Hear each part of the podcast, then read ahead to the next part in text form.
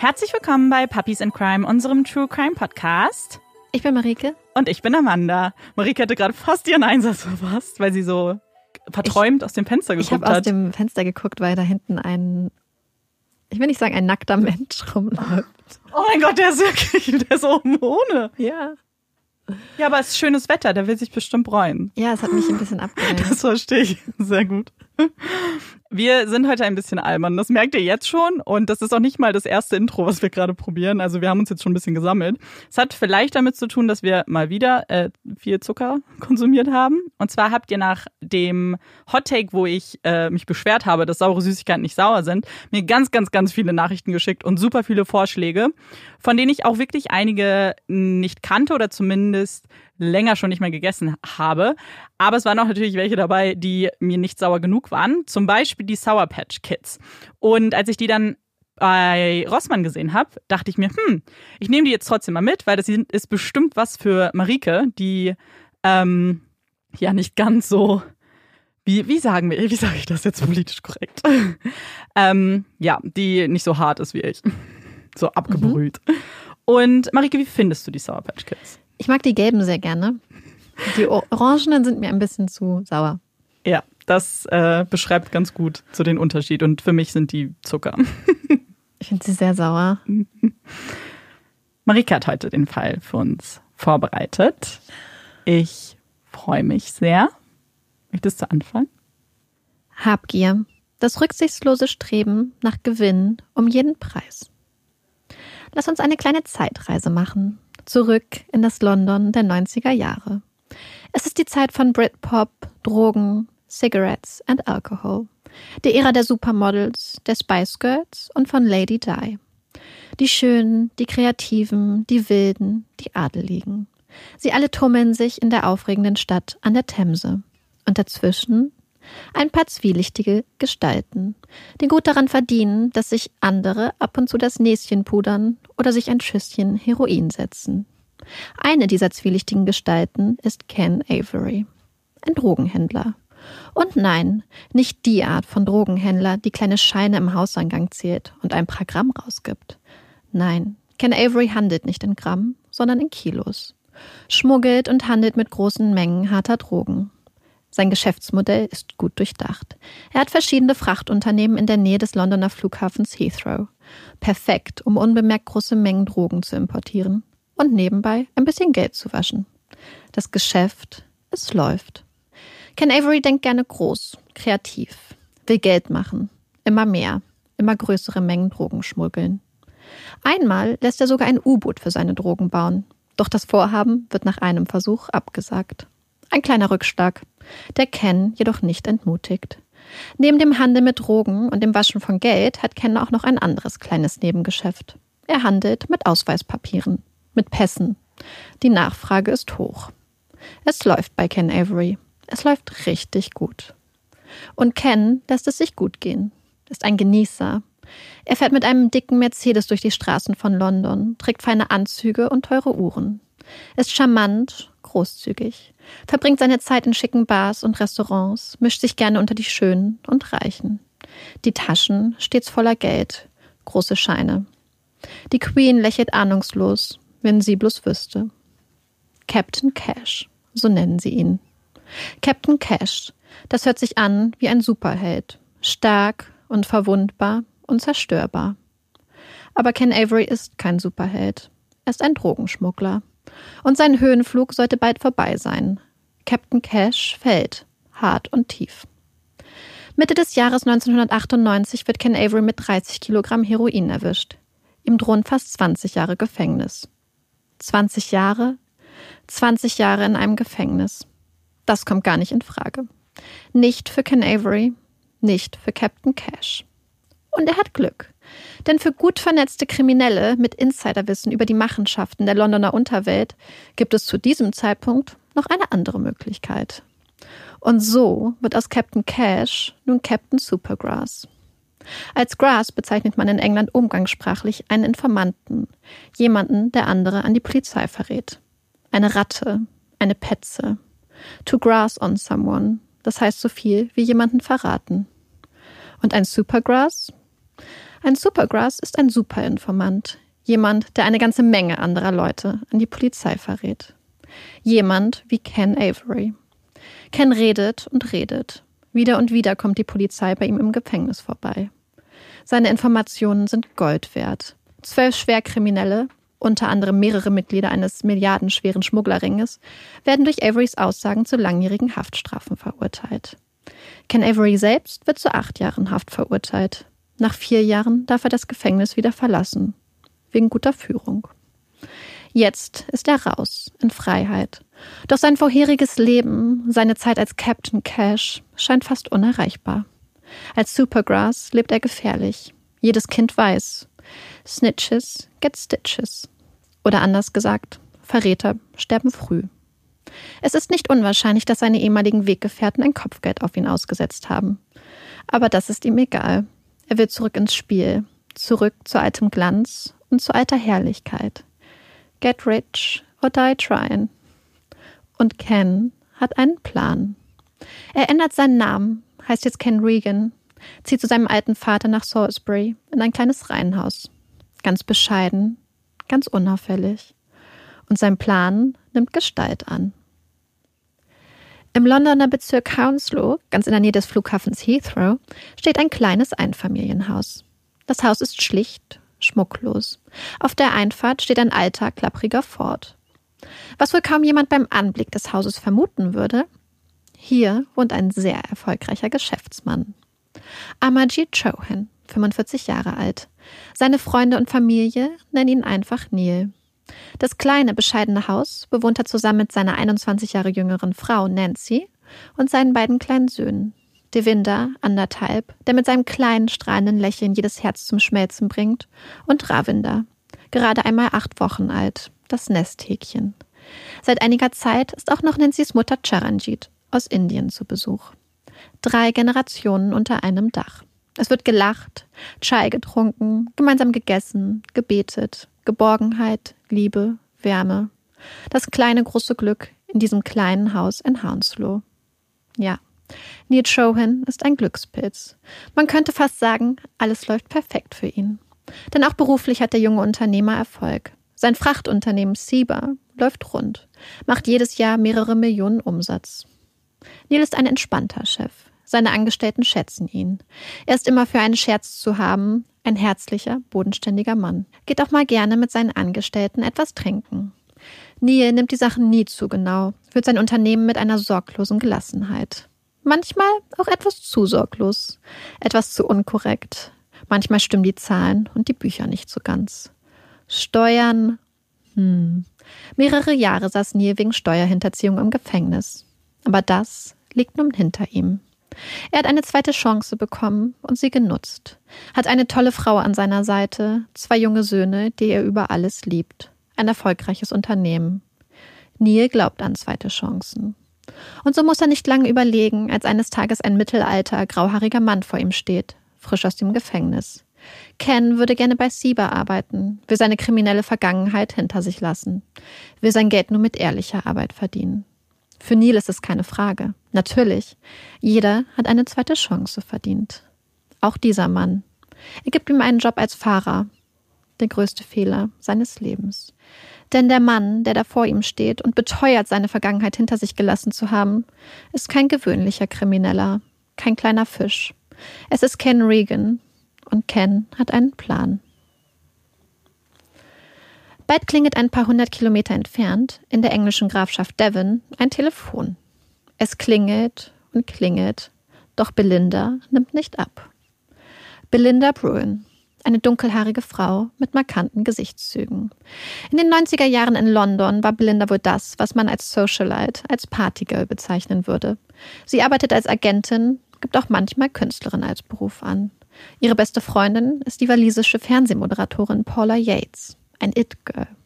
Ex-Frau von Musiker Bob Geldorf, Freundin von INXS-Sänger Michael Hutchins. Es ist ein Leben voller Partys, Drogen, Skandale, Rockstars mit teuren Kleidern und Champagner auf Dachterrassen. Doch der Exzess, der Rausch der 90er Jahre fordern bald ihren Preis. Zuerst nimmt sich Michael Hutchins, der charismatische In-Excess-Sänger, das Leben. Wenige Jahre später stirbt Belindas beste Freundin Paula an einer Überdosis Heroin. Paulas Tod wirft Belinda, die zu diesem Zeitpunkt schon zwei kleine Kinder hat, vollkommen aus der Bahn. Will sie das wirklich? Glamour, Partys und Exzess? Belinda entscheidet sich dagegen, will raus aus London, zieht schließlich auf einen einsamen Landsitz in Tiverton in der Grafschaft Devon. Hier lebt sie nun, die pure Idylle, umgeben von sanften Hügeln in sattem Grün, die Wege ein wenig matschig, alles ein bisschen rustikaler, ein bisschen einfacher als ihr altes Leben in der City. Aber auch das einfache Leben auf dem Lande, es kostet. Belindas neues Zuhause muss abbezahlt werden. Die monatlichen Raten sind hoch. Belindas Kinder besuchen eine teure Privatschule. Und auch ihre große Leidenschaft, das Reiten, ist kein besonders günstiges Hobby. Alles kostet, alles ist teuer.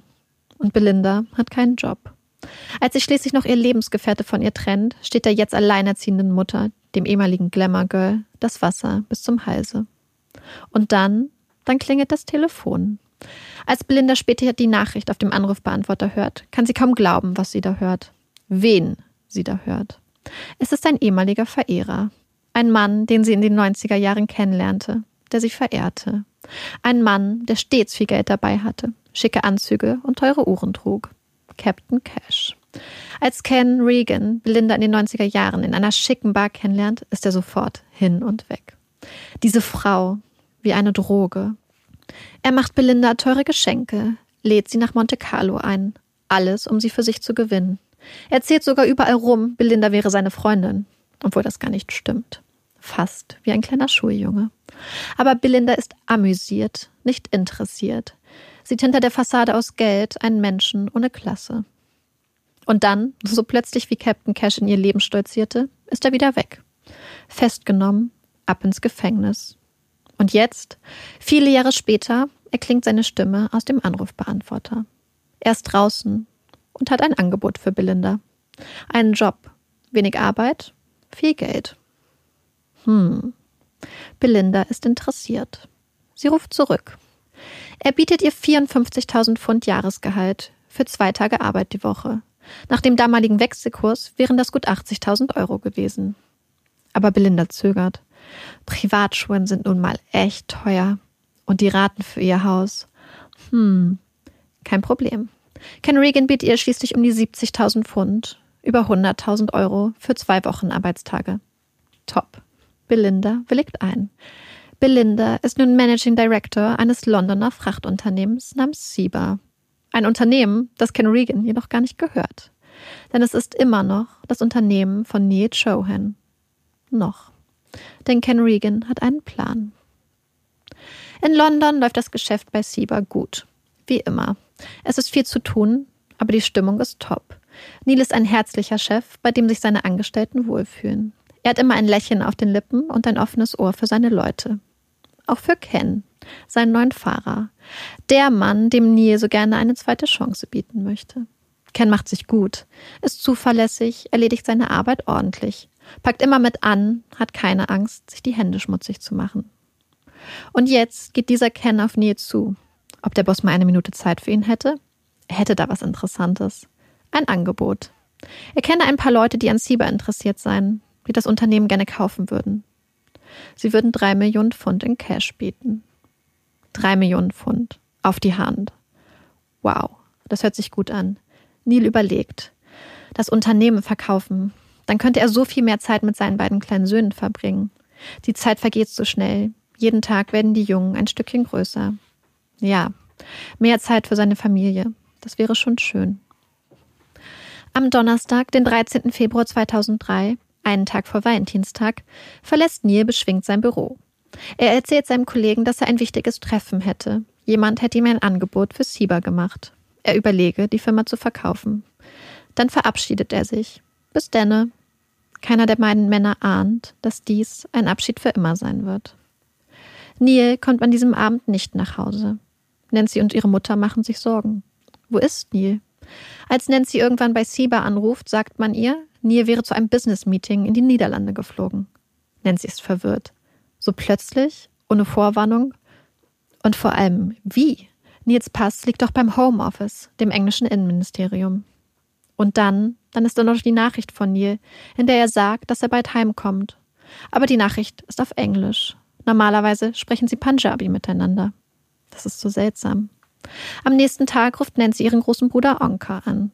Er wohnt am anderen Ende der Welt, in Neuseeland. Die beiden haben sich seit Jahren nicht gesehen, telefonieren aber fast jeden Tag miteinander. Und jetzt, jetzt ist seine kleine Schwester aufgeregt, besorgt. Wo ist Neil? Eine Frage, auf die auch ihr großer Bruder keine Antwort hat. Onka ahnt nicht, dass es das letzte Mal sein wird, dass er die Stimme seiner kleinen Schwester durchs Telefon hört. Das letzte Mal, dass er mit seiner Mutter redet.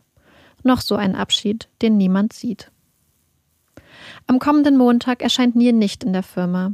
Nein, stattdessen steht da jetzt Ken Regan, dieser Fahrer, der gerade erst bei Sieber angefangen hat. Neben ihm steht eine elegante Frau mit markanten Gesichtszügen.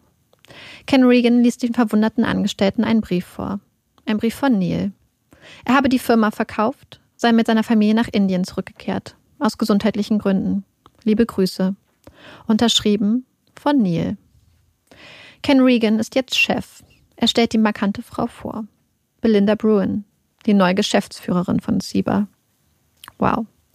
Das kam plötzlich. Dass Neil, der immer so ein enges und freundschaftliches Verhältnis zu seinen Angestellten hat, so plötzlich verschwindet, nicht einmal Tschüss sagt, das wirkt schon ein bisschen seltsam. Neil hatte von gesundheitlichen Problemen geschrieben. Aber was, wenn etwas anderes dahinter steckt? Etwas Ernsteres? Hatte Neil sich mit den falschen Leuten eingelassen? Andererseits, Nancy hätte schon lange den Wunsch geäußert, zurück nach Indien zu ziehen, zurück zu ihrer Familie. Aber trotzdem, nicht einmal Tschüss sagen? Einige der Angestellten grübeln, aber nur kurz, denn es gibt viel zu tun. Da bleibt nicht lange Zeit zu hinterfragen. Das Leben geht weiter, auch ohne Neil, ohne Nancy, ohne Devinda, Ravinda und Charanjit. Die kleine Familie aus dem bescheidenen Haus einfach weg. Nur am anderen Ende der Welt, in Neuseeland, ist jemand, der sich Sorgen macht. Onka, Nancy's großer Bruder. Seit ihrem letzten Telefonat, in dem Nancy so aufgeregt von Nils Verschwinden berichtet hat, hat er nichts mehr von seiner kleinen Schwester gehört. Weder sie noch ihre Mutter gehen ans Telefon. Erst das Verschwinden von Neil, jetzt die absolute Funkstille. Das stimmt doch was nicht. Onka kontaktiert von Neuseeland aus die Polizei in England will seine Schwester und ihre Familie als vermisst melden. Doch er hat keinen Erfolg. Freunde und Arbeitskollegen erzählen der Polizei, die Johans wären nach Indien zurückgekehrt. Ein typischer Fall, erklärt die Polizei. Menschen, die nach England kommen, sich nicht zurechtfinden und dann alles stehen und liegen lassen und in ihre Heimat zurückkehren. Ganz klar. Onka kann es nicht glauben. Wenn seine Schwester und ihre Familie nach Indien zurückgekehrt wären, dann würde er das doch wissen dann würde sie ihn doch anrufen, es ihm erzählen. Und warum sollten sie so plötzlich aufgebrochen sein? Sie hatten doch noch am Freitag telefoniert. Da hatte Nancy nichts von einem geplanten Umzug erzählt. Und Montag sollen sie schon das Land verlassen haben? Ohne Nils Pass? Aber die Polizei bewegt sich nicht. Erwachsenen Menschen steht es frei, ihren Aufenthaltsort selbst zu bestimmen. Langsam verzweifelt Onker. Die Wochen vergehen und sein Telefon bleibt stumm kein Lebenszeichen von seiner kleinen Schwester. Und die Polizei? Sie tut nichts. Onkel hält es nicht mehr aus, bucht sich ein Flugticket. Einmal um die Welt auf der Suche nach Nancy. Als er in Hounslow ankommt, durch die Tür in das kleine bescheidene Haus tritt, kann er seinen Augen kaum glauben. Überall auf dem Boden liegen die bunten Spielzeuge vom kleinen Devinder. In den Schränken hängt die Kleidung. Der Kühlschrank ist voll mit Essen. Selbst die Babytrinkflaschen von Ravinda stehen noch in der Küche. Nein, hier ist nichts gepackt, nichts zusammengeräumt. Alles ist noch da. Und dann, dann fällt sein Blick auf etwas, was seine Vermutung ein für allemal bestätigt. Da liegt das Gebetsbuch seiner Mutter Charanjit. Charanjit ist eine gläubige, religiöse Frau. Niemals, unter keinen Umständen würde sie ihr Heiligstes, ihr Gebetsbuch irgendwo liegen lassen. Onka ist klar. Die Familie ist nicht freiwillig gegangen. Hier ist etwas passiert. Etwas Schlimmes. Onka geht wieder zur Polizei. Diesmal mit Erfolg. Die Polizei fängt nun endlich an zu ermitteln. Und bald rückt eine Person in den Fokus der Ermittler. Ken Regan. Der Mann, der nun neuer Geschäftsführer von Sieber ist. Der Mann, der das Treffen mit den Investoren für Nietzschoen eingefädelt hatte. Und der Letzte, der Nietzschoen lebend gesehen hat. Und ein Mann mit einer schwerkriminellen Vergangenheit. Der jetzt versucht, der Polizei klarzumachen, dass Nietzschoen sich mit zwielichtigen Gestalten eingelassen habe. Dass er unter anderem im Cut-Handel aktiv sei. Cut, das ist eine Pflanze, deren Blätter aufgrund von Amphetaminähnlichen Stoffen eine leicht euphorisierende Wirkung haben. Ähnlich wie sehr starker Kaffee. Und auch wenn der Besitz von Cut nach damaligem englischen Recht nicht strafbar war, so sei es doch ganz klar zwielichtig. Nils Schohen sei schließlich in Geldnot geraten, hätte wohl Schulden bei den falschen Leuten gehabt. Da wäre ihm nur die Flucht geblieben. Traurig, aber wahr. Wahr? Da sind sich die Polizisten nicht so sicher. Sie trauen Ken Regan nicht, sehen seine Bemühungen, Nietzsche als unehrenswert und seine Geschäfte als dubios darzustellen. Sie haben das Gefühl, hier ein paar alternative Fakten vorgesetzt bekommen zu haben. Also anders. Die Polizei wertet nun die Handydaten von Neil Shohan und Ken Regan aus. Und das Ergebnis ist interessant. Am Tag seines Verschwindens steigt Neil Shohan in sein Auto. Das Handysignal verlässt London immer weiter nach Westen, bis er schließlich in der Nähe von Stonehenge, dem mythischen Bauwerk aus der Jungsteinzeit, anhält. Und nun gesellt sich ein weiteres Handy dazu. Das Handy von Ken Regan. Dann geht es weiter. Weiter in den Südwesten von England, in Richtung Devon. Devon. Hier wohnt Belinda Bruin. Ein Zufall? Die Polizei ruft Belinda an, ob sie vorbeischauen dürften. Es gehe um das Verschwinden von Neil Chohan. Selbstverständlich. Belinda macht sich keine großen Gedanken. Doch dann telefoniert sie mit ihrem Chef. Und Ken Regan ist wütend, als er erfährt, dass die Polizei bei Belinda vorbeischauen möchte. Sie solle sofort die Polizei anrufen, ihnen sagen, dass sie nicht vorbeikommen dürften. Sie sollen sich gefälligst woanders treffen. Die machen dir nur Ärger, Belinda. Ärger? Wieso sollen die mir Ärger machen? Belinda ist skeptisch. Sagt das Treffen mit der Polizei nicht ab. Warum auch? Es ist schließlich die Polizei, die bei Belinda anruft und selbst absagt. Denn es gibt eine neue Spur. Nein, eigentlich viel mehr als das. Es gibt ein Lebenszeichen. Ein Lebenszeichen von den Chohans. Ein Mann namens William Hornsey meldet sich bei der Polizei. William Hornsey. Dieser Mann ist kein unbeschriebenes Blatt. Ein einstiger Geschäftspartner von Ken Regan. Gemeinsam hatten sie den illegalen Passhandel betrieben bis Ken Regan zum Supergrass wurde. Unter den Kriminellen, die Ken damals verpfiff, war auch Hornsey, sein Partner. Hornsey landete im Gefängnis. Aber jetzt, da beide Männer wieder auf freiem Fuß sind, scheint alles vergeben und vergessen.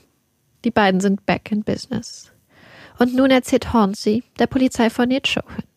Neil hätte ihn angerufen vor einigen Tagen. Er sei noch in England, aber untergetaucht, müsse dringend das Land verlassen ob Hornsey ihm helfen könne? Er bräuchte einen neuen Pass. Neil Chohin lebt. Er ist untergetaucht. Regans Version scheint doch zu stimmen. Hornsey erzählt der Polizei, dass er sich mit Neil verabredet hätte. Sie würden sich in Newport, einer Hafenstadt im Süden Wales, treffen. Genauer gesagt am Bronze Pig, eine Schweinestatue. Also alle auf nach Newport. Die Beamten observieren aus der Ferne.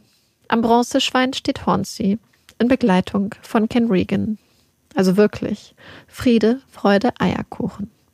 Die Zeit vergeht. Die beiden Männer stehen am Schwein.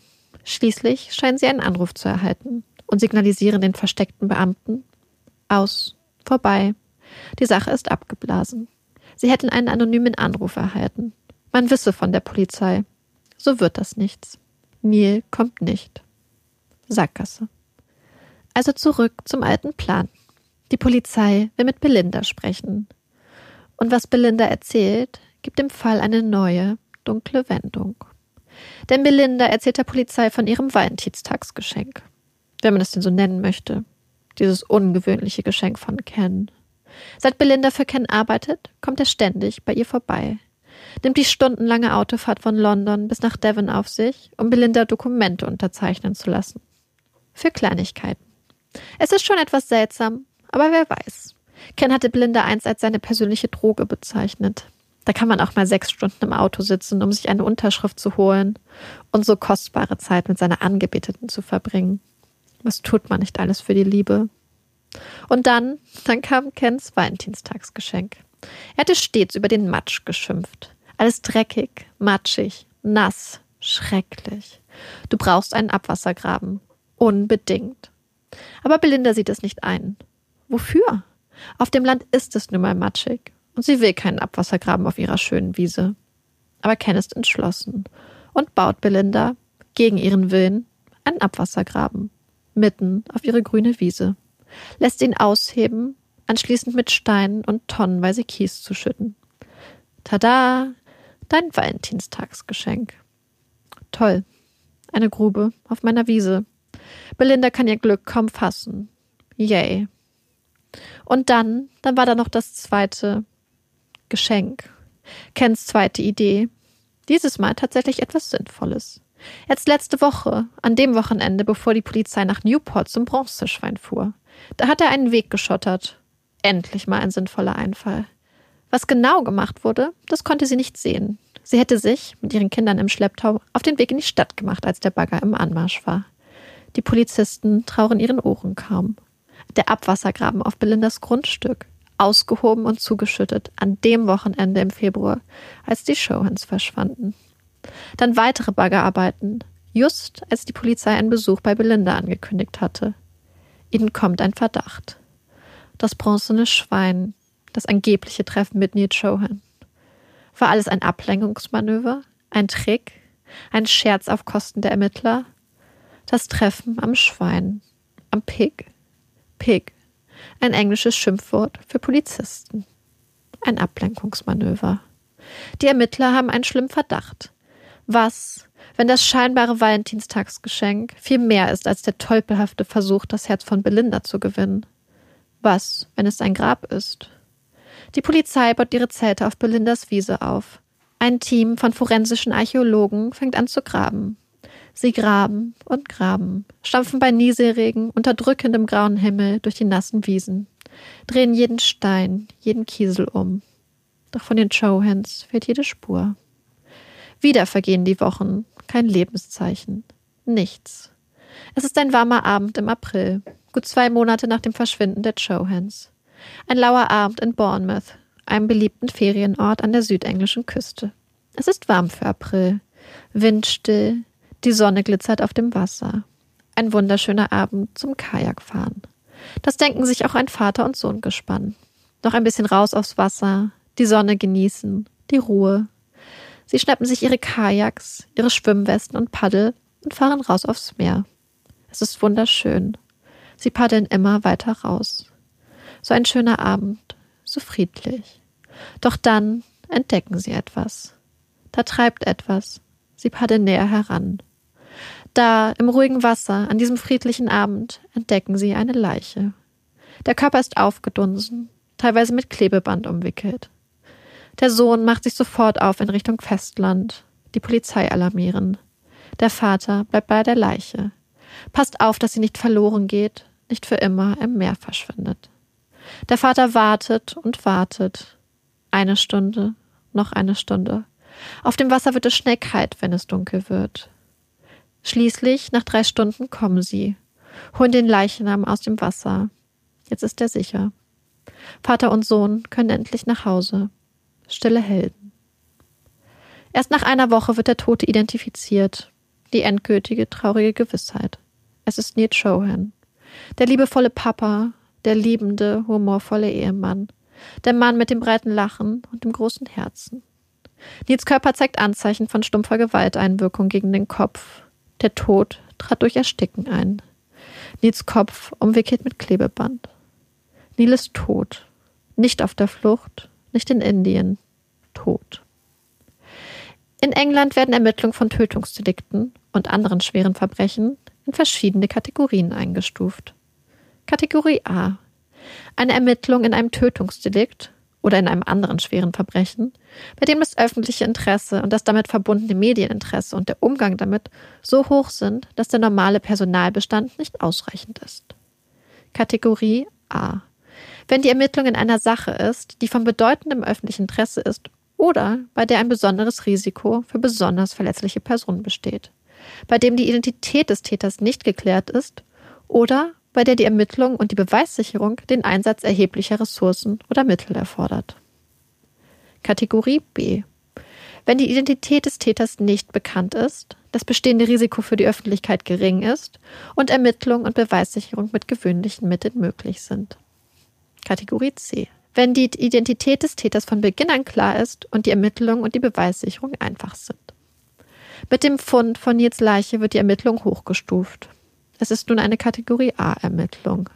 Das heißt eine Ermittlung von besonderem öffentlichen Interesse und oder bei der Gefahr für besonders verletzliche Personen besteht und die Ermittlung und Beweissicherung mehr Ressourcen als üblich bedarf. Die Umstände sprechen jedoch mehr und mehr eine eindeutige Sprache. Ken Regan und Hornsey. Die beiden rücken in den Fokus der Ermittlungen. Und noch ein dritter Mann scheint in die Sache verwickelt gewesen zu sein. Peter Rees. Auch sein Name taucht auf. Aber wo sind Regan, Hornsey und Rees? Von den Hauptverdächtigen fehlt jede Spur. Zunächst, denn einer der drei bekommt kalte Füße. Es ist Peter Rees. Anders als Regan und Hornsey, die zu diesem Zeitpunkt wohl längst im Ausland sind, ist er in England geblieben, wohnt in einem Boardinghaus, vertraut sich dort seiner Mitbewohnerin an. Erzählt von den Showhands. Der Fall macht mittlerweile englandweit Schlagzeilen. Da hätte er doch nichts mit zu tun gehabt. Die Mitbewohnerin zögert nicht lange und informiert die Polizei. Peter Rees wird festgenommen. Ein erster Erfolg. Doch bald darauf die nächste traurige Gewissheit. Man findet Nancy. Auch sie treibt im Wasser, verfangen in einem Fischernetz. Ihr Bruder Onka besteht darauf, seine Schwester ein letztes Mal zu sehen, sich von ihr zu verabschieden. Er entschuldigt sich bei seiner Schwester. Es tut ihm leid, es tut ihm leid, dass er sie nicht retten konnte. Er hätte sein Bestes gegeben. Es tut mir so leid, meine kleine Schwester, meine kleine Nancy. Bald darauf werden auch Regan und Hornsey im europäischen Ausland festgenommen und nach England überführt. Sie schweigen. Im November desselben Jahres findet man schließlich auch Oma Charanjit. Sie treibt vor einer kleinen Insel im Ärmelkanal. Vom anderthalbjährigen Devinder und Baby Ravinder fehlt weiterhin jede Spur. Die Hoffnung, die kleinen Jungen noch zu finden, sie neben ihren Eltern zur Ruhe legen zu können, sie sinkt mit jedem Tag. Aber die Kinder sind tot. Da sind sich die Ermittler sicher. Was folgt, ist einer der teuersten Prozesse, den das Land je gesehen hat. Der Fall wird vor dem sogenannten Crown Court, also dem Krongericht, verhandelt. Das Krongericht tagt im zentralen Strafgerichtshof, auch bekannt als Old Bailey. Im Old Bailey wurden schon viele aufsehenerregende Prozesse geführt. Oscar Wilde, die Cray-Brüder, der Yorkshire Ripper. Die Liste der Fälle ist lang. Und nun, nun geht es um die Familie Chohan, um Neil, Nancy, Charanjit, Divinder und Ravinder. Und die Ermittler und Staatsanwaltschaft geben alles dafür, um sicherzugehen, dass die drei Angeklagten verurteilt werden. Der Prozess dauert neun Monate, kostet mehr als zehn Millionen Pfund. Mehr als viereinhalbtausend Beweisstücke führt die Anklage an. Rechnungen, Schriftstücke, Verträge, Mobilfunddaten, dazu Funde von Belindas Grundstück. Haare von den Opfern, verborgen im Schlamm, verbrannte Kleidung, Schmuckstücke. Schritt vor Schritt versuchen die Ermittler zu rekonstruieren, was mit den Joans geschah. Sie zeigen, dass Neil Joan entführt wurde, dass er wohl im Haus von Ken Regan gefangen gehalten wurde, gefoltert wurde, dass sein Kopf fast vollständig mit Klebeband umwickelt wurde, dass sie ihn zwangen, Sprachnachrichten aufzunehmen, Dokumente zu unterschreiben. In einem Koffer fanden die Ermittler zehn Blankoblätter mit Neil Joans Unterschrift dass Hornsey und Regan irgendwann nach Hounslow zum Haus der Chowans fuhren, dort mehrere Stunden mit Nancy, Charanjit und den Kindern verbrachten. Dass sie die Familie wohl als Druckmittel einsetzten. Wo genau die Familie getötet wurde, das ließ sich nicht genau sagen. Später fand man einen kleinen Blutfleck auf dem Grundstück von Regan. Er stammt von Devinda, dem kleinen Jungen mit den strahlenden Lächeln. Man geht aufgrund der Form und Position des kleinen Fleckes davon aus, dass Devinda getragen wurde, als der kleine Tropfen herunterfiel dass die Leichen der Familie anschließend im Abwassergraben auf Belindas Grundstück unter Tonnen Kies vergraben wurden, dass die Leichen später wieder ausgegraben und ins Meer geworfen wurden. Sie tragen alles vor, versuchen ein so enges Netz zu spannen, dass kein Angeklagter hindurchschlüpfen kann. Schließlich ist es der Zufall, der den Ermittlern den wohl alles entscheidenden Hinweis zuspielt. Ein Beweis, der die ganze Zeit da war. Gut versteckt. Gut versteckt von Neil Chohan. Es ist ein Zettel, ganz klein zusammengefaltet. Der Zettel steckt in Neil Johans Socke. Man hat ihn wohl bei der ersten Untersuchung übersehen. Wohl kaum jemand erwartet Brandbrechendes von einem Strumpf. Aber dann fand man ihn, den Zettel, eigentlich ein Brief, adressiert an Ken Regan, mit Datum vom 12.02., einen Tag vor Neil Johans Verschwinden. Irgendwann während seines Martyriums muss Neil es geahnt haben, muss sich sicher gewesen sein, dass er da nicht mehr lebend rauskommt, nicht mehr zurück zu seiner Frau, seinen beiden kleinen Söhnen kommt. Er schafft es, den Brief zu falten und ihn in seine Socken zu stecken. Es ist der endgültige Beweis. Aus dem Netz wird ein Gitter. Ein grausames Verbrechen. Eine ganze Familie ausgelöscht. Und warum? Ken Regan wollte das Frachtunternehmen Seba, wollte es als Deckung für seine Drogengeschäfte, wollte wieder groß einsteigen ins Business, wieder jemand sein. Dicke Autos, teure Uhren, Koffer voller Geld und Champagner. Habgier, das Gewinnstreben um jeden Preis. Peter Rees wird wegen des Mordes an Chohan zu lebenslanger Haft verurteilt. Die Möglichkeit der Bewährung besteht nach frühestens 23 Jahren. Regan und Hornsey werden zu lebenslänglichen Freiheitsstrafen verurteilt, ohne Aussicht auf Bewährung. Sie nehmen das Urteil und die abschließenden Worte des Richters emotionslos auf. Ihre Charaktere seien so verabscheuungswürdig wie ihre Verbrechen. Sie sind beide geübte, einfallsreiche und manipulative Lügner. Für diese Verbrechen müssen sie beide, als höchst gefährliche Männer, nun die härteste Strafe büßen. Zwei Tage vor ihrem Verschwinden haben die Johans ein paar kleine Videos aufgenommen. Sie zeigen das Leben der Familie. Neil, der den kleinen Devinder duscht. Neil, der lachend mit einer Tasse Chai in die Kamera prostet. Oma Charanjit, die in die Kamera strahlt. Davinder auf dem Arm. Ein Bild von Nancy auf einem Sessel. In ihren Armen ihre beiden Söhne, entdecken gehüllt und an ihre Mutter gekuschelt. Sie gibt jedem Kind einen Kuss auf die Stirn. Bilder, die auch Nancy's Bruder Onka helfen. Zu sehen, dass Nancy ein schönes, ein erfülltes Leben hatte. Dass sie einen tollen Mann an ihrer Seite hatte. Eine eigene kleine Familie. So viel Liebe. Daran denkt Onka. Sieht seine Schwester lächeln. Für ihn ist Nancy immer noch da. Okay. Ähm, ich glaube, es gibt einiges, worüber wir reden können. Meine Gedanken sind auch ein bisschen wirr. Und ähm, ich weiß aber, dass du, du hast mir schon angeteasert, dass du noch ein paar Zusatzinfos hast. Für uns alle. Und da freue ich mich jetzt erstmal drauf. Und in der Zwischenzeit sortiere ich mich mal kurz. Ja, äh, ich überlege gerade, wo ich mit anfange. Ich habe nämlich tatsächlich ein paar spannende Sachen gefunden, die teilweise später noch passiert sind und beziehungsweise die ich vielleicht auch noch erwähnen wollte, um die Sachen ein bisschen vollständiger zu machen. Mhm. Und zwar würde ich gerne anfangen mit dem Zettel, den man bei Neil Chohan in der Socke gefunden hat. Denn der wurde wohl beim ersten Mal übersehen, als Leiche damals gefunden wurde, weil das damals wusste man ja auch noch nicht, dass es Neil Chohan ist und so. Die Sachen sind übergeben worden. Und später hat man diesen Zettel gefunden. Und warum der auch so wichtig war, ist, dass man nachweisen konnte damit final, dass Neil Chohan zu dieser Zeit bei Regan im Haus war. Es war immer schon klar, aufgrund der Handydaten, dass Neil Chohan zu dem Zeitpunkt da war, auch dass quasi immer einer Wache gehalten hat, während die anderen dann zum Beispiel zu seiner, also zur Familie von Neil Chohan gefahren sind. Aber es gab keinen wirklichen Beweis, dass er in dem Haus war, abgesehen von den Handydaten. Denn das Haus, beziehungsweise der Wohnraum, wo er wohl gefangen gehalten wurde, wurde danach komplett renoviert. Neuer Boden, Wände neu gemacht, komplett neue Möbel. Das heißt, man hat keine DNA-Spuren, nichts gefunden, was auf ihn hingedeutet hatte. Und als man dann diesen Zettel gefunden hatte, der an Ken Regan adressiert mhm. wurde, mhm. mit dem Datum, konnte man dann halt sagen, okay, Neil Chohan muss zu diesem Zeitpunkt da gewesen sein. Ja.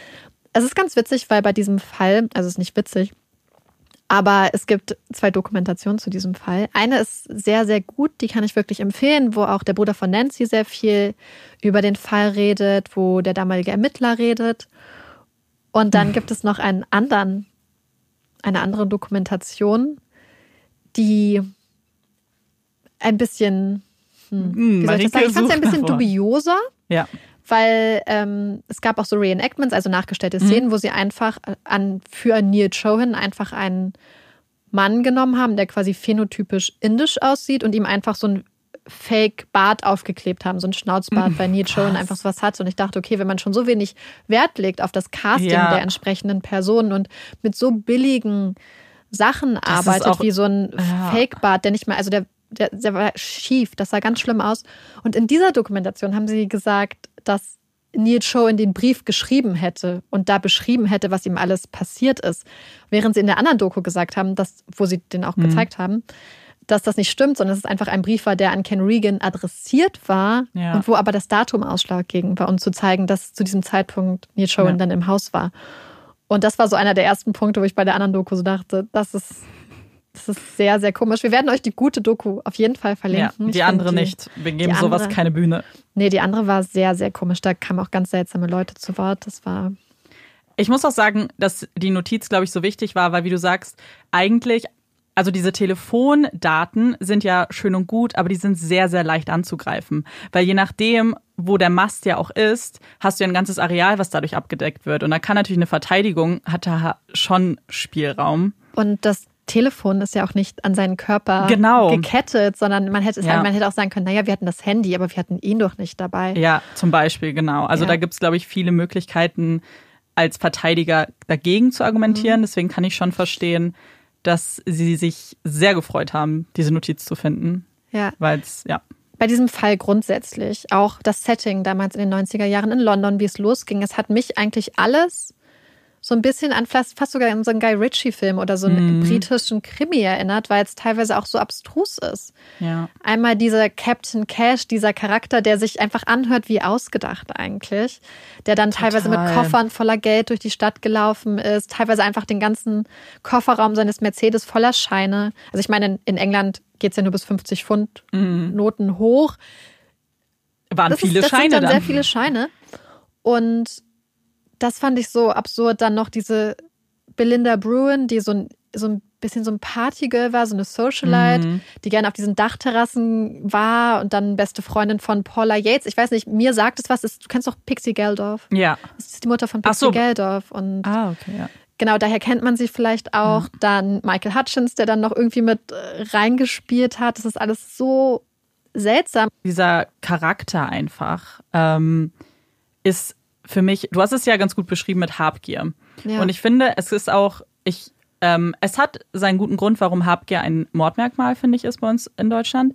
Ich finde, Habgier ist so schlimm, einfach weil es, es zeigt, wie abgebrüht ein Mensch sein kann, um an das zu kommen, was er will, weil alles so, seine ganze, ja, sein ganzes Leben zieht sich ja irgendwie mit Entscheidungen durch, die er einfach irgendwie ohne Rücksicht auf Verluste getroffen hat. Ja. Und immer wieder ging es irgendwie um Geld. Und selbst als er dann scheinbar auf der guten Seite war und für die Polizisten als Informant gearbeitet haben, selbst da war ihm alles egal. Also wieder ging es ihm nur um sich selbst. Und dann dreht er wieder den Spieß um und ist wieder der Bad Guy. Also er hat Ja. so null Gewissen.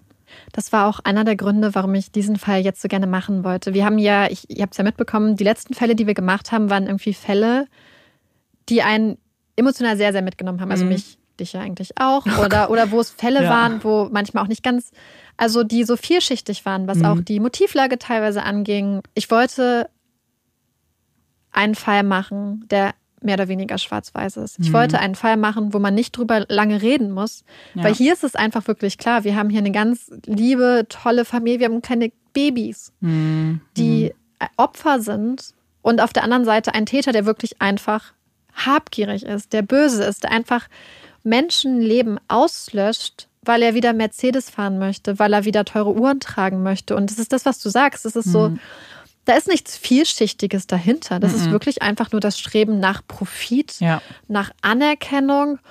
Und mir war es eigentlich, ja, eigentlich nichts, worüber man, wo man viel nachfragt, finde ich. Wahrscheinlich hat er auch eine schlimme Kindheit gehabt und so, ich glaube. Aber Ja, es ist ein, ich glaube, um so eine Habgier zu entwickeln, musst du ja irgendwo vielleicht mal irgendeinen Verlust gehabt haben, um das zu kompensieren mit zu viel. Ich weiß es nicht. Ist auch, wie du sagst, hier gar nicht unbedingt die Frage, ja, weil Habgier auch so oft auch passiert. Also so Ja. als Motiv ja auch immer wieder auffällt. Und man sieht ja einfach, dass der Mensch generell dazu tendiert, ja, Mhm. auf sich selbst und sein eigenes Wohl irgendwie ähm, hinzuarbeiten, was ja auch gut ist. So, Ja. erstmal gesund, im gesunden Maße. Wenn es dann aber natürlich überhand nimmt und du wirklich so sehr nur noch auf dich fokussiert bist und auf, ja, dann ist passiert dann sowas. Das ist auch, das fand ich ganz interessant, denn der eine Detective, der dazu befragt wurde, hat auch gesagt, dass sowohl die Staatsanwaltschaft, auch, aber auch die Richter und alle ermittelnden Beamten in diesem Fall so fast noch viel mehr mitgenommen wurden in Bezug auf die Kinder. Denn er hat gesagt, ja. normalerweise, wenn ein Kind stirbt oder ermordet wird, ist es so, dass es eine Vorgeschichte gibt. Es baut sich oft auf. Und es sind oft ganz viele Faktoren, die da reinspielen, dass einfach dann jemand eine ganz, ganz schlimme Entscheidung trifft. Aber er meint, in diesem Fall war das halt überhaupt nicht. In mhm. diesem Fall war es wirklich einfach, dass die beiden Kinder im Weg waren. Sie waren ja. ein Problem, was aus der Welt geschafft werden sollte.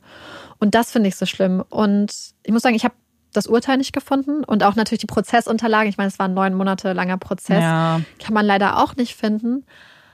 Aber soweit ich das verstanden habe, haben, hat auch niemand je gesagt, was mit den Kindern passiert ist. Vielleicht sind sie auch einfach ins Meer geworfen worden, wahrscheinlich. Aber ich finde so es auch schlimm. so grausam, dass man dann das nicht sagt und dass man jetzt denkt, dass halt der Papa und die Mama und die Oma hm. irgendwo begraben sind. Also ich aber weiß nicht, Kinder ob sie nicht. begraben sind oder wie sie beerdigt, beerdigt wurden. Aber dass man gar nicht die Möglichkeit, also dass da draußen einfach noch diese Kinder sind. Und das finde ich so schlimm an diesem Fall, dass ja. ich glaube, es ist dann schwer, einen Abschluss zu finden. Generell, also jedes Opfer ist irgendwie schlimm, aber was, was du gesagt hast, die Kinder hättest du ja nicht aus dem Weg räumen müssen unbedingt. Wenn du jetzt deine Identität schützen willst zum Beispiel und nicht auffliegen möchtest, dann okay, Erwachsene, gut, aber das waren Babys. Ja. Also wenn du nur so das letzte Fünkchen Menschlichkeit hättest, ja. dann setzt die irgendwo aus. Klingt jetzt bescheuert, aber es wäre ja auch problemlos irgendwie gegangen. Ohne und viel Aufwand. Früher oder später eh rausgekommen, dass sie nicht in Indien sind. Also, also das, das, das ist auch so eine Sache, die viel kritisiert wurde, dass die Polizei einfach gesagt hat, ja, die sind zurück nach Indien gegangen, das kennen wir, das haben wir mhm. jeden Tag. Das mag auch so sein, aber ich finde, wenn so ein nahe Angehöriger sagt, hey, die verhalten sich atypisch und man muss dazu sagen, die Polizei hatte einen Routinebesuch in einem Haus gemacht. Also sie haben sich das angeguckt. Und okay. dass man dann ein Haus sieht, wo alles noch da aussieht. Ist. Also ich habe die Videos gesehen. Es ja. sieht einfach aus wie, wie wir essen kurz Mittag und dann sind wir gleich wieder zurück. Überall lag Kinderspielzeug. Da war nichts weggeräumt. Und dass man dann sagt, ja, die sind zurück nach Indien, ganz sicher, ähm, finde ich, ja, ich glaube, da wurde ganz viel wertvolle Zeit verschenkt, auch mhm. was die mhm. Ermittlungen angeht. Und ich habe ja diese Kategorien von Ermittlungen mhm. genannt, die dann am Anfang hat es ja eine sehr geringe Kategorie gehabt und hatte keine besonders hohe Priorität. Und nachdem man jetzt Leiche gefunden hat, wurde es dann ja hochgestuft als Kategorie A Ermittlung. Mhm. Und in diesem wie nennt man das, in diesem Handbuch, also es ist ein Ermittlungshandbuch aus England von 2006, womit Polizeibeamte ausgebildet werden, da steht explizit, wenn im Zweifel, gehen Sie von Mord aus. Dass man bei Sachen, wo man nicht sicher ist, ob es ein Vermisstenfall ist oder ob es vielleicht ein Mordfall sein könnte, dass man im Zweifel davon ausgehen soll, dass es Mord ist und entsprechend Beweissicherung betreibt. Und dass hier einfach so kategorisch ausgeschlossen wurde, dass vielleicht was passiert ist. Mhm. Natürlich hatte gab es ja die Leute, die gesagt haben, naja, die sind zurück nach Indien gegangen und so. Aber ich finde, wenn so ein naher Verwandter sagt, das stimmt was nicht. Und das Haus ist komplett voll mit Sachen. Ja. Also es ist natürlich jetzt das eine, hier bequem aus unserer Position darüber zu urteilen und ich fühle mich da auch nicht so ganz wohl mit, aber ich finde es auch einfach komisch. Also die Beamten haben gesagt, dass das in bestimmten Communities öfters mal passiert, mhm. dass Leute quasi nach England kommen und wirklich so ihr Glück versuchen und dann doch wieder aufbrechen. Aber hier hatten wir ja eigentlich einen recht erfolgreichen Geschäftsmann. Genau. Und naja, und es gab Familie ja so viel. Wusste ja. nichts. Und deswegen wurde auch mehrmals der Vorwurf laut, ob es hier vielleicht mit Vorurteilen zu tun hatte, mm, dass man gesagt okay. hat, ja, es ist eine indische Familie und dass vielleicht schneller Ermittlungen eingeleitet worden wären, wenn es sich um eine englische Familie gehandelt hätte. Und dass man so einfach davon gesagt hat, ach, die sind, die sind halt weg. Ist halt einfach so, so machen die das halt. Ach so, dass man das so ein bisschen auf die kulturellen Unterschiede Ja, schiebt. und das finde ich halt so schlimm, weil. Mhm. Ja, das, das geht halt gar nicht. Also da brauchen wir, brauchen wir nicht schönreden, weil ja. ich wirklich immer dieses Gefühl habe, gerade wenn du dich, wenn du dir was aufgebaut hast, also nicht, wenn du jetzt ein halbes Jahr gelebt hast, ja gut, dann ist das jetzt wieder so. Wenn du ein Haus hast, da hängen doch Sachen dran. Du willst doch ja. nicht so viel Wert auch verlieren vielleicht. Du würdest ein Haus verkaufen, du würdest eben gucken, dass du dein, dein Unternehmen ordentlich verkaufst, mit Papieren, mit mhm. irgendwie. Ja, es ist alles unglaublich dubios und ja. Ken Regan, aber auch Amanda hat es vorhin schon mal gesagt, es ist ja unglaublich dreist, jemanden, eine Mhm. Familie verschwinden zu lassen und dann direkt zu sagen, ich bin der neue Geschäftsführer. Ja, also ich hatte das off gesagt. Ja, also wir genau. hatten uns kurz in unserer Pause unterhalten und da hatte ich kurz meinen Frust laut gemacht, dass ich ähm, ihn auch einfach so, er hat nicht mal versucht, es irgendwie klug zu machen. Also nicht mal, er hat nicht mal versucht, das in Anführungszeichen perfekte Verbrechen zu planen. Er war, er war so offensichtlich mit allem, was er getan hat. Äh, Das, was du jetzt, worauf du hinaus wolltest, dieses, du kannst doch nicht, ein, ein Mann verschwindet, was schon dubios ist, und dann am nächsten Tag kommt jemand, der gar nicht lange in diesem Unternehmen irgendwie oder gar nicht gearbeitet, der Fahrer war, hallo, ich bin der neue CEO. Also, Ja, äh, Entschuldigung. das. Aber es ist auch, man hat in der Dokumentation haben sie so Gespräche geführt mit ihrem Angestellten von Neil, die auch alle wirklich von ihm geschwärmt hatten. Also es war ganz, ganz Ja, schön eigentlich zu sehen. Aber die auch gesagt haben, naja, sie fanden es schon seltsam, aber gleichzeitig hatte Nancy halt immer gesagt, naja, vielleicht sollten wir doch nach Indien, das Bildungssystem da, zumindest für, für Leute, die wohlhabend sind, ist Mhm. besser. Ähm, Also den Mitarbeitern und so würde ich auch gar nicht jetzt irgendwie was Ja. unterstellen, weil es ist auch nicht dein, deine Position oder deine Aufgabe, das zu hinterfragen. Also selbst wenn ihr gut befreundet wart, ja. also weiß ich nicht. Ja, auf jeden Fall. Ähm, aber eine Sache, über die wir noch reden müssen. Mhm. Ich wollte diesen Fall machen, weil er schwarz-weiß ist. Ich dachte, cool, da gibt es eigentlich gar nichts, Ja. nichts Kontroverses, dachte ich. Bis ich mir die YouTube-Kommentare zu den Mm, Das ist immer So- sehr spannend. ja, durchgelesen habe und alle geschrieben haben, wie kann es sein, dass Belinda noch auf freiem Fuß ist? Belinda weiß mehr, als sie zugibt. Mhm. Belinda ist äh, genauso involviert. Belinda ist ein habgieriges Stück. Also das habe ich jetzt mal so übersetzt, grob. Ja. Ähm, wie kann sie noch frei sein? Und dann dachte ich so, hm? Und dann Ja. habe ich angefangen, darüber nachzudenken. Und es wird halt viel gesagt, dass Belinda sehr, sehr, also entweder sehr, sehr blauäugig und naiv ist Mhm. oder so tut, als wäre sie sehr blauäugig und naiv und eigentlich genau wusste, was geht. Da würde ich einfach erstmal fragen, was du davon hältst. Also ich finde gerade Belinda in dieser ganzen Konstellation ein bisschen schwierig einzuschätzen, weil genau was du sagst und beides traue ich ihr auch zu. Ich traue ihr Ja. zu, ähm, dass sie so blauäugig war, weil das sieht man auch immer wieder in allen möglichen True Crime Fällen. Aber ich glaube, dass du, wenn du in so einer High Society Gesellschaft bist, da ist ja dieses, gibt's ja auch dieses Klischee, stell dich ein bisschen dumm und ähm, nicht so viel hinterfragen, dass sie das auch vielleicht einfach aus Gewohnheit perfektioniert hat irgendwann, Ja. diese gespielte Naivität und vielleicht übernommen hat. Vielleicht ist es auch ein Mischmasch.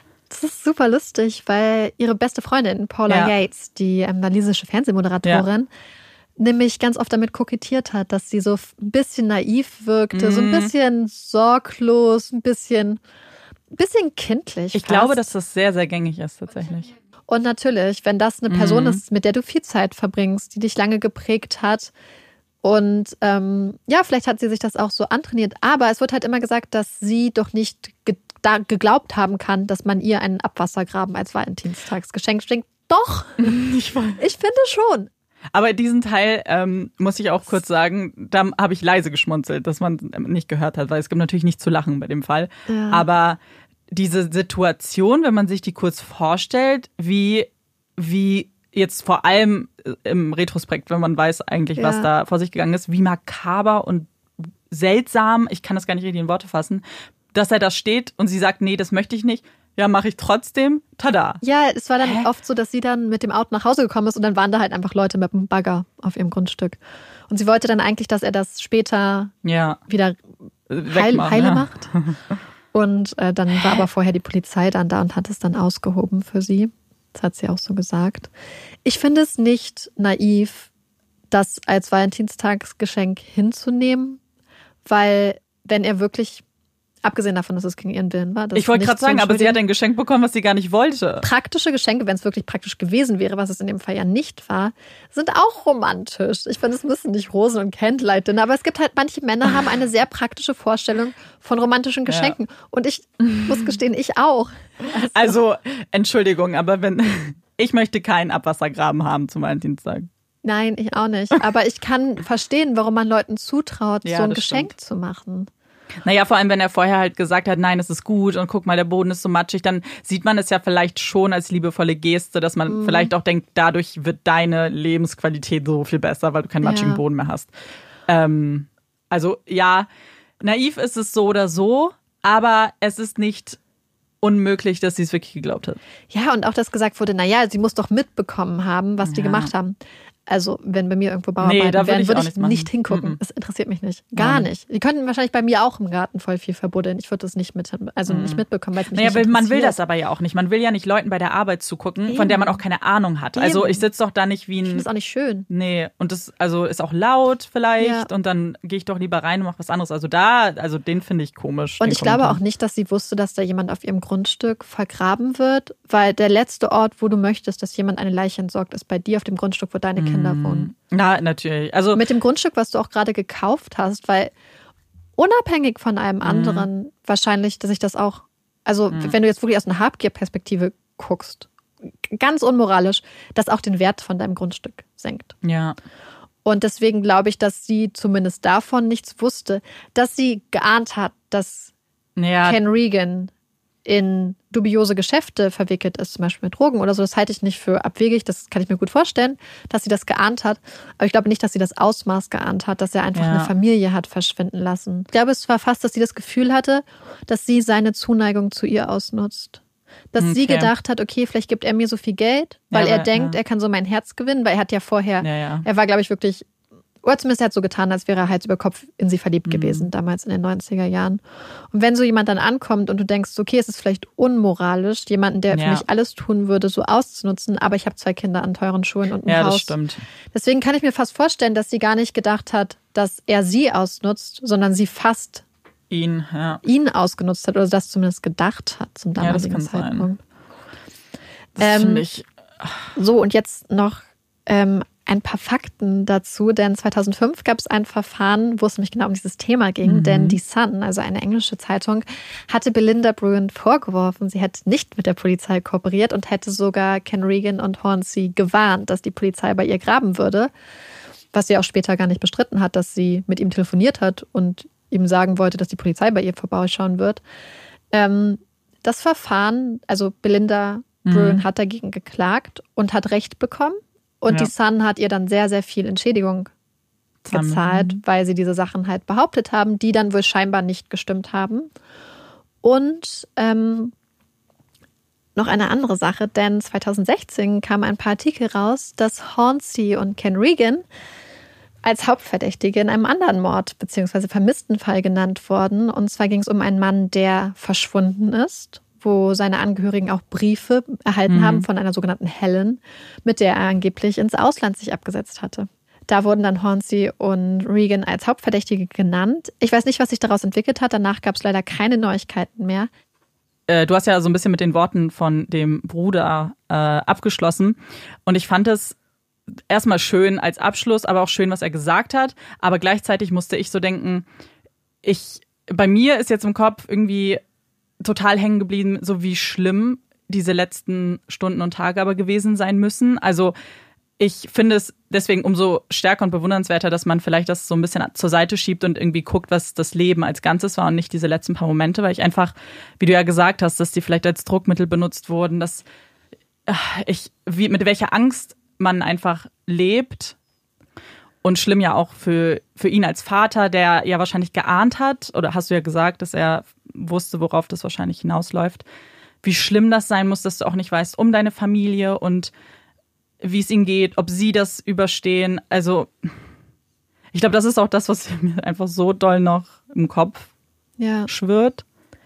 Ja, das hat ähm, Onka Wemmer, also der Bruder, auch angesprochen, tatsächlich ähm, noch tiefgehender und hat gesagt, was halt immer auch an seinem Kopf rumschwirrte, waren die Gedanken, wer wurde zuerst getötet? Mhm. Hat seine Schwester mit ansehen müssen, wie ihre Kinder getötet Oh wurden? Hat haben die Kinder mitbekommen, wie ihre Mama umgebracht wurde? Hat seine Mutter mitbekommen, wie seine Schwester getötet wurde? Musste die Schwester mit ansehen, wie die Mutter getötet Oh wurde? weil, ähm, und man weiß es natürlich nicht, aber er meint, dass, weil egal in welcher Konstellation, ist es einfach so unglaublich grausam. Ja. Und umso beeindruckender finde ich halt, dass genau was du sagst, Mhm. dass er es dann doch geschafft hat. Und das ist halt so, wenn man sich diese Videos anguckt, ja. die wirken so wirklich glücklich und du, du, siehst ja, ob Leute Spaß miteinander haben und ob sie glücklich sind und es ist halt einfach ein Bild von Neil, wie er halt einfach, er sieht halt wirklich so mhm. sehr liebenswürdig aus. Ähm, Nancy, die Sie ist ja auch ganz jung, die ist noch jünger gewesen als wir. Sie war 24 damals. Ach. Wie sie auf so einem Sessel sitzt und halt mhm. Ravinda auf der einen, im einen Arm mhm. und Devinda im anderen. Und es wirkt so ganz friedlich und toll und ja, aber ich glaube, das ist es halt. Die Johans hatten halt wirklich genau das, was sich mhm. Ken Regan nie hätte kaufen können. Ja. Weil egal wie viel Geld auf der Welt du hast, du kannst dir halt nie Absolut. eine liebevolle Familie kaufen. Und das, was die Johans halt hatten, ja. das, was er haben wollte, das kann jeder haben, das Unternehmen. Ja. Aber diese Familie, die er auch zerstört hat, das war halt eigentlich das Unbezahlbare, was sie hatten. Ja. Und damit wir uns vielleicht ein bisschen ablenken können und über was anderes sprechen, kommt jetzt, wie üblich, unsere Puppy Break. Yay! Und ich habe was vorbereitet, was vielleicht ein bisschen anders ist. Aber oh. ich lustig finde. Und vielleicht findet es sonst niemand lustig. Aber immer wenn ich im Internet gesurft habe, zum Beispiel bei BuzzFeed, was wir schon oft erwähnt haben, dann gibt es ja ab und zu so Zusammenfassungen von lustigen Gesetzen oder skurrilen Gesetzen aus der ganzen Welt. Und das liebe ich total. Ich finde das wahnsinnig witzig. Und es gibt ähm, ein Land, was da irgendwie ganz vorne mit dabei ist, die USA. Die pro Bundesstaat sehr skurrile Gesetze haben. Und ich habe ein paar rausgeholt, die was mit Hunden nämlich zu tun haben. Yay! Und wollen wir uns die mal zusammen anschauen, was es für wunderbare Gesetze gibt in den USA. Vielleicht als kleiner Zusatz, die sind natürlich zum Teil veraltet und das Wording ist eigentlich das Witzige an diesen Gesetzen und viele von denen werden auch heute nicht mehr durchgesetzt, aber es gibt sie noch. Und das erste Gesetz gilt in einer Kleinstadt in Oklahoma.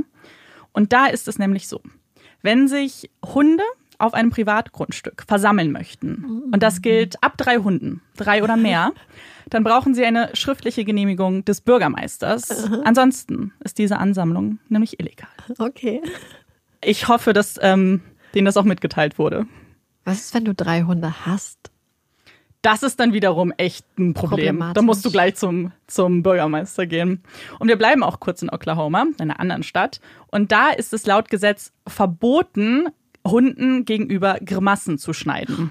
Und das Wording ist ganz witzig. Es heißt nämlich ugly faces. Ähm, was ja oh. übersetzt nicht Grimasse bedeutet, sondern einfach ein hässliches Gesicht. Was jetzt auch, ganz ehrlich, ein bisschen subjektiv ist. Ne? Also so jeder findet ja andere Dinge hässlich. Aber der äh, oder das Gesetz hat eigentlich einen, ähm, einen wichtigen Grund. Und zwar stammte das aus der Idee, dass man Hunde ja sonst mit Grimassen vielleicht provozieren könnte. Also ist quasi verboten, Hunde zu provozieren, damit diese dann nicht angreifen. Das ist eigentlich hm. Sinn dieses Gesetzes. Aber die Formulierung fand ich ganz gut. Ja. Und wir reisen mal weiter. Und zwar nach International Falls in Minnesota. Und passt auf, da ist es so, dass es Katzen untersagt ist, Hunde auf Telefonmaste zu jagen. Ihr habt richtig gehört. Katzen, Hunde. Also nicht, wie man sonst denken würde, der Hund jagt die Katze und sie geht hoch. Und da gibt es so einen kleinen Mythos drum um dieses Gesetz. Und zwar munkelt man, es ist nicht bewiesen, dass sich da nämlich jemand einen Scherz erlaubt hat und das eben mit der falschen Formulierung in diese Gesetzgebung reingeschrieben ja. hat und dachte, ach, das fällt schon auf, dass das vertauscht ist. Ja, ist es dann aber nicht.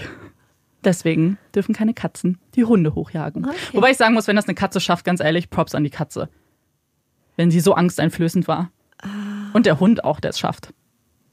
Ja, hm. ich denke gerade an Olaf. Glaub, Meinst du, der würde ein Telefonmast ich, hochkommen? Ich glaube vor allem, dass Katzen ihn auch in die Flucht schlagen würden.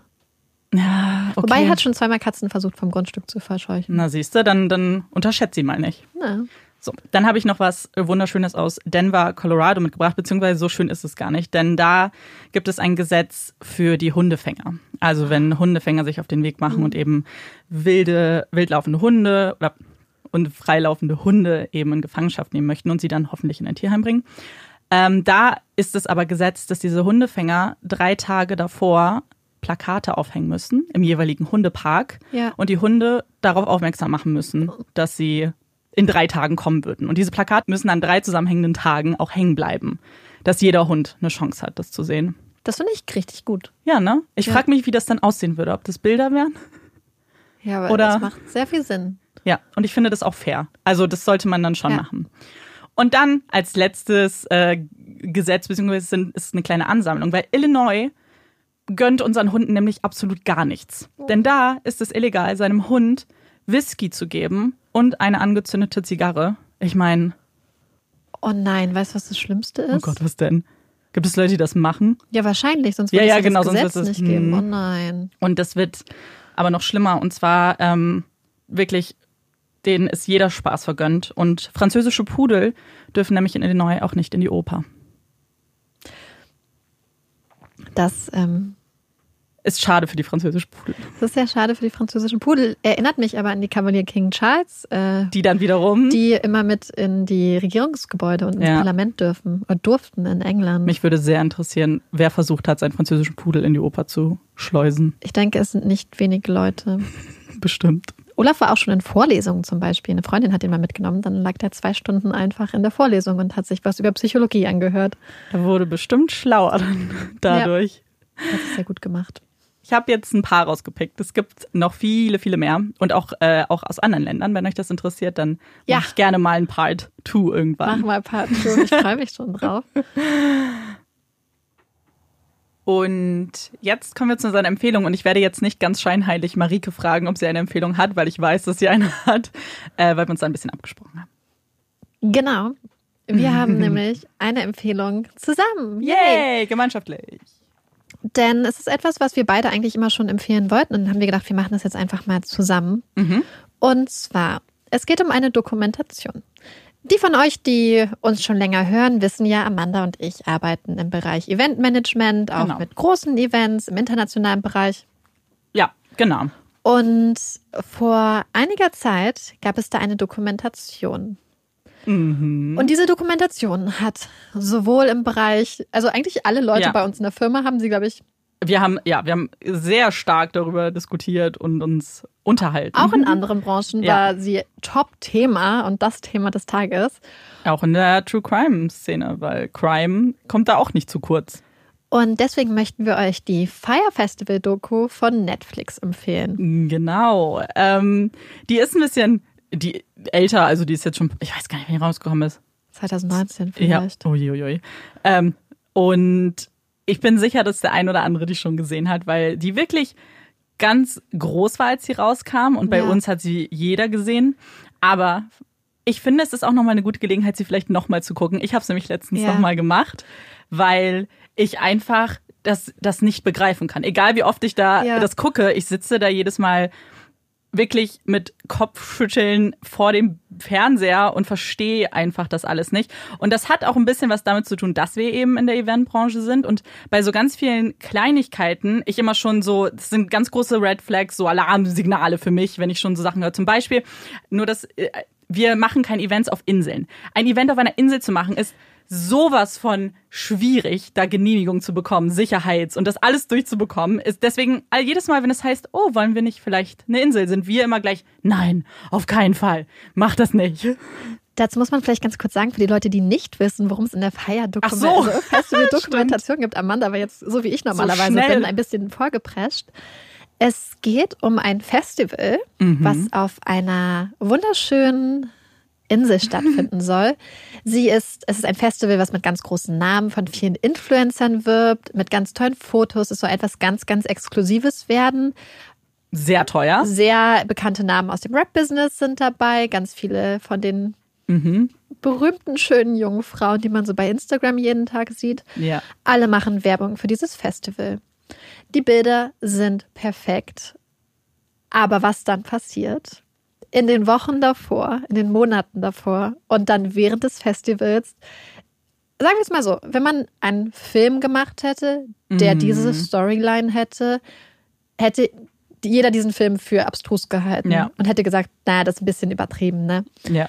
Aber jede Minute wird abstruser und komischer und die Leute, die dabei sind, haben alle, also die, mehrere Leute, ich sage nicht verwickelt, waren da irgendwie mit dabei und Ja. ja schon ein bisschen Also verwickelt. genau, was man vielleicht verstehen muss, dieses Konstrukt Fire sollte eigentlich mehr als ein Festival sein. Das war, dahinter steckt eine ganze Agentur, weil es eigentlich darum ging, eine Booking-Plattform zu generieren für Künstler, damit man die buchen kann. Und Fire sollte quasi den Namen in die Welt schreien, äh, dieses Festival. Und danach würden alle nur noch über Fire ihre Künstler buchen. Und deswegen gab es aber auch sehr, sehr viele Leute, die beteiligt waren, die zum Beispiel an der App programmiert haben ähm, oder aber eben auch, wie du sagst, viele, die wirklich das Festival organisiert haben. Also ein großes Team einfach.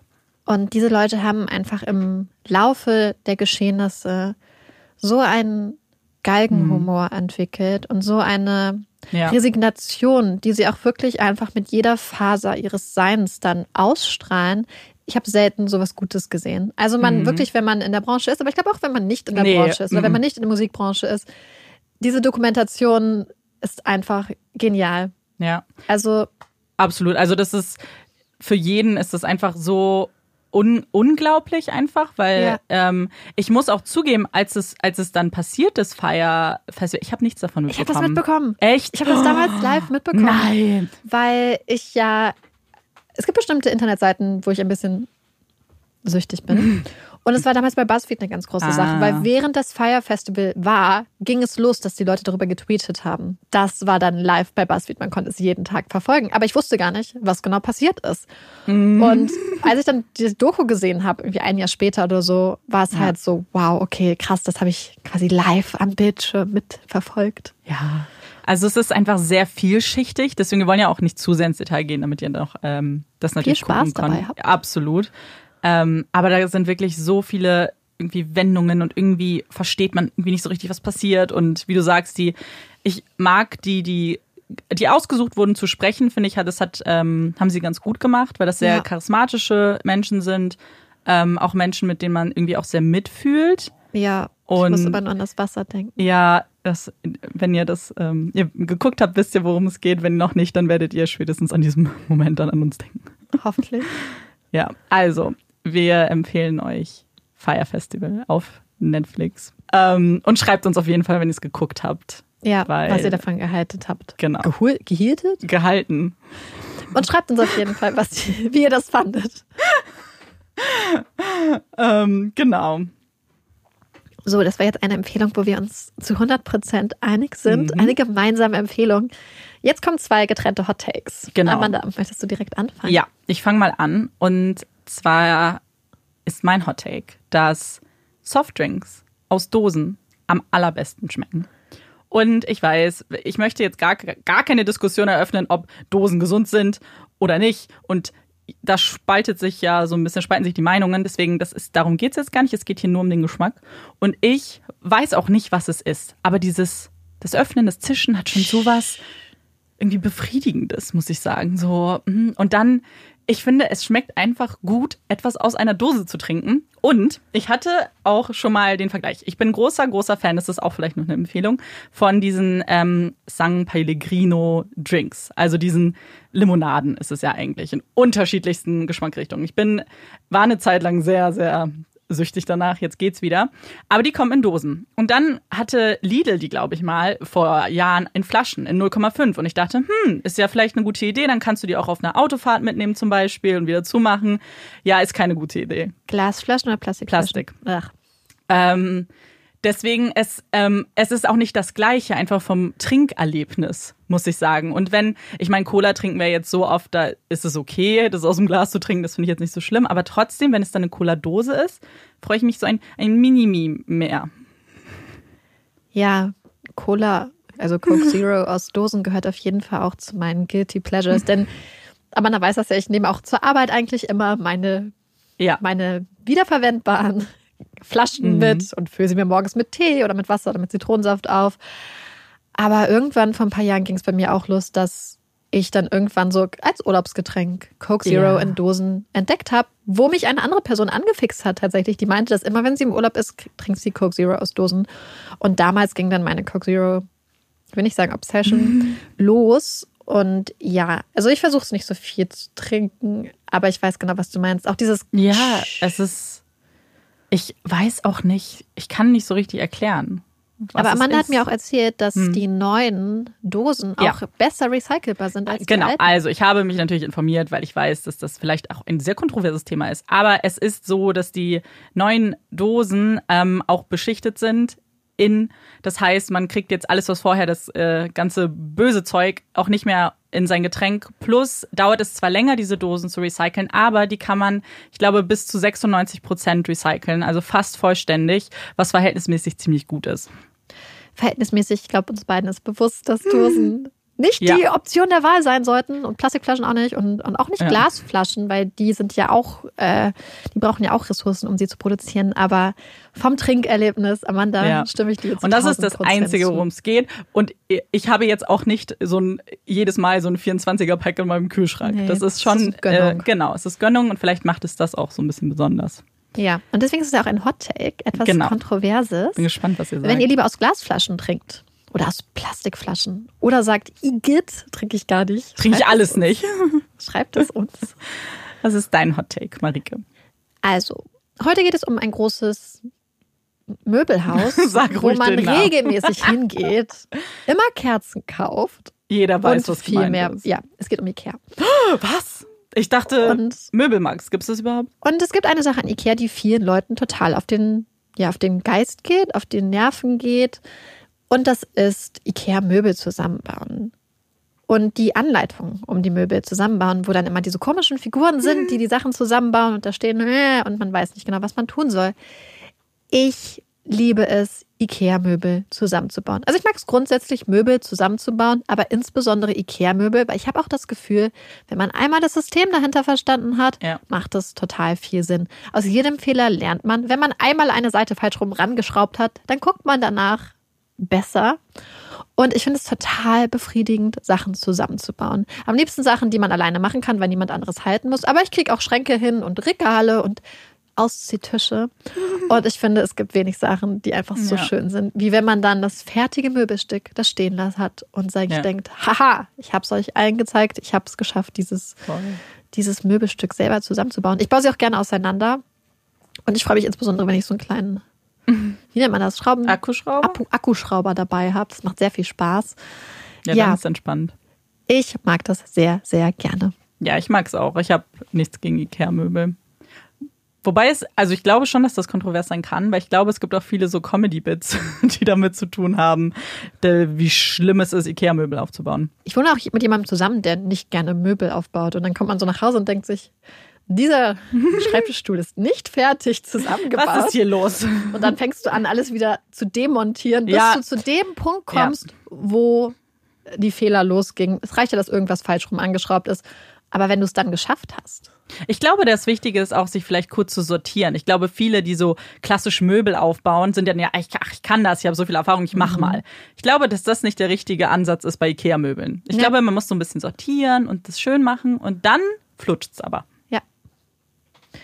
So, und bevor wir euch entlassen, habe ich noch eine Frage für euch. Wir hatten ja eigentlich immer die Extra-Folgen, wo wir über Fragen geredet haben. Und neulich, beziehungsweise eigentlich ist es eine Sache, die mir schon sehr, sehr, sehr lange im Kopf herumschwirrt. Es ist theoretisch ein Hot-Take, aber ich weiß nicht, wie ich zu diesem Hot-Take stehe. Und deswegen wollte ich mal mhm. deine Meinung und die Meinung von euch da draußen in dieser Frage wissen. Und zwar geht es um Namensketten. Carrie Bradshaw beispielsweise aus Sex in the City trägt eine Kette mit dem Namen, mit ihrem Namen Carrie um den Hals. Eine YouTuberin, der ich sehr gerne zugucke, die ich ganz toll finde, trägt auch eine Kette mit ihrem Namen um den Hals. Ich finde das eigentlich schon ganz schön. Was ich auch total toll finde, sind Ketten mit Buchstaben. Ich weiß nicht, mhm. ich finde das einfach sehr hübsch. Aber dann komme ich immer an den Punkt und denke, Marike, ist es selbstverliebt, wenn du deinen eigenen Namen um den Hals trägst? Dann denke ich, wessen Namen oder wessen ja. Anfangsbuchstaben soll ich um den Hals tragen? Mein, den Namen von der Person, mit der ich zusammen bin, Olafs Namen. Ganz schlimme Kombination teilweise auch, wenn man die jetzt zusammen ja. um den Hals tragen würde. Ist es selbstverliebt, eine Kette mit seinem eigenen Namen um den Hals zu tragen? Ist es vollkommen okay? Ist es vielleicht viel benötigte Selbstliebe, die wir alle viel mehr ja. feiern sollten? Erstmal zur Selbstliebe, auf jeden Fall. Ich glaube, es hat auch so ein bisschen was damit zu tun, vielleicht, warum man sie eben tragen möchte. Ist es einfach irgendwie was, was man schön findet und auch kein Problem hat, irgendwie seinen eigenen Namen zu tragen? Ich glaube, dass das nämlich auch ein super ähm, Gesprächs Starter sein kann, weil man dann sich einfach nicht vorstellen muss, weil guck mal, das Stimmt. ist mein Name. Es kann auch ganz witzig sein, wenn man das so ein bisschen selbstironisch macht, finde ich es auch nicht Ja. selbstverliebt. Wenn man einfach sagt, ey, ich stehe auf Ketten, wo Namen draufstehen, ganz ehrlich, nehme ich doch meinen. Ja. Cool.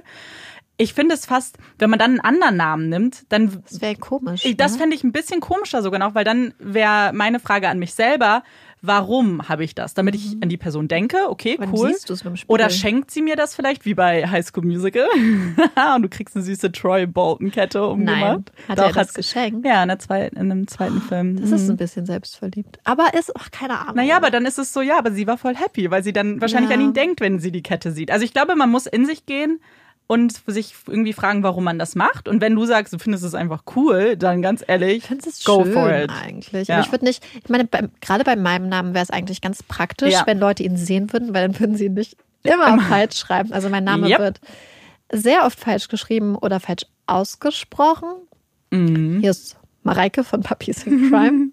ähm, insofern wäre das natürlich sehr praktisch, wenn ich den Leuten einfach diese Kette unter, Guck unter mal, die Nase hier. halten sollte. Aber ja, es ist irgendwie eine Sache, die mich immer wieder beschäftigt, seit Jahren. Und jetzt habe ich gedacht, ich nutze es einfach mal aus, dass wir jetzt ganz viele liebe Leute da draußen haben, die Mhm. Ja. immer sehr viele kluge Ideen haben, an die wir vielleicht auch gar nicht gedacht haben. Das stimmt. Jetzt. Wenn ihr auch eine habt, dann wie immer, schickt uns auch gern Fotos. Ja, deswegen wollte ich einfach mal, ich habe jetzt einfach gedacht, ich nutze es jetzt einfach mal aus. Ja, ich frage euch alle mal, äh, dann habe ich nämlich den größtmöglichen, Ja, ja, ist wie so eine, Feedback. eine Studie quasi. Ja. Na, Wie- irgendwie müssen wir das ja nutzen, ne? Wie ihr da draußen zu Namensketten steht. Ja. Weißt du noch früher, wo es so Ketten Best Friends gab und der eine hatte Best und der andere Friends? Ja, stimmt. Das war aber da, pff, das war cool. Ja, warst du best. Ja, das ist das Ding. Was wolltest du dann sein? Best oder Friends? Friends offensichtlich. Und dann war einer halt so, der, der, Marike war dann immer Friends. Marike hat sich da gar nichts Nee, reinreden ich lassen. hatte, glaube ich, gar keine so eine. Mm, Ich hatte nur so eine mit einem Herz. Das war auch schlimm. Wo man zwei Hälften hatte. Ja. Ja, die Jugendsünden, wir haben ja schon mal drüber gesprochen. Ja, denn, äh, wobei, das ist echt immer ein Thema, da kann man sehr gut über sich selbst lachen. So, und jetzt entlassen wir euch gleich auch endlich, wirklich, dieses Mhm. Mal in den Abend. Wir werden jetzt gleich äh, wieder editieren. Wir sind wieder mal äh, top in der Zeit. Oh, Es wird wieder eine Punktlandung. Ich warte eigentlich darauf, dass wir irgendwann montags aufnehmen. So richtig eine Minute vor Mitternacht. Wir müssen das mal in den Griff kriegen. Und jetzt ist es Sonntagabend Yep. und morgen früh muss die Folge raus. Yay. Wenn ihr sie hört, dann haben wir es geschafft. Hey, Wenn sie Applaus spät rauskommt, dann. wisst ihr warum? Insofern wünschen wir euch ähm, einen wunderschönen Tag noch. Genau, wir freuen uns, wenn ihr uns auch beim nächsten Mal zuhört. Ich bin Amanda Ich bin Marike. und das ist Puppies in Crime. Tschüss.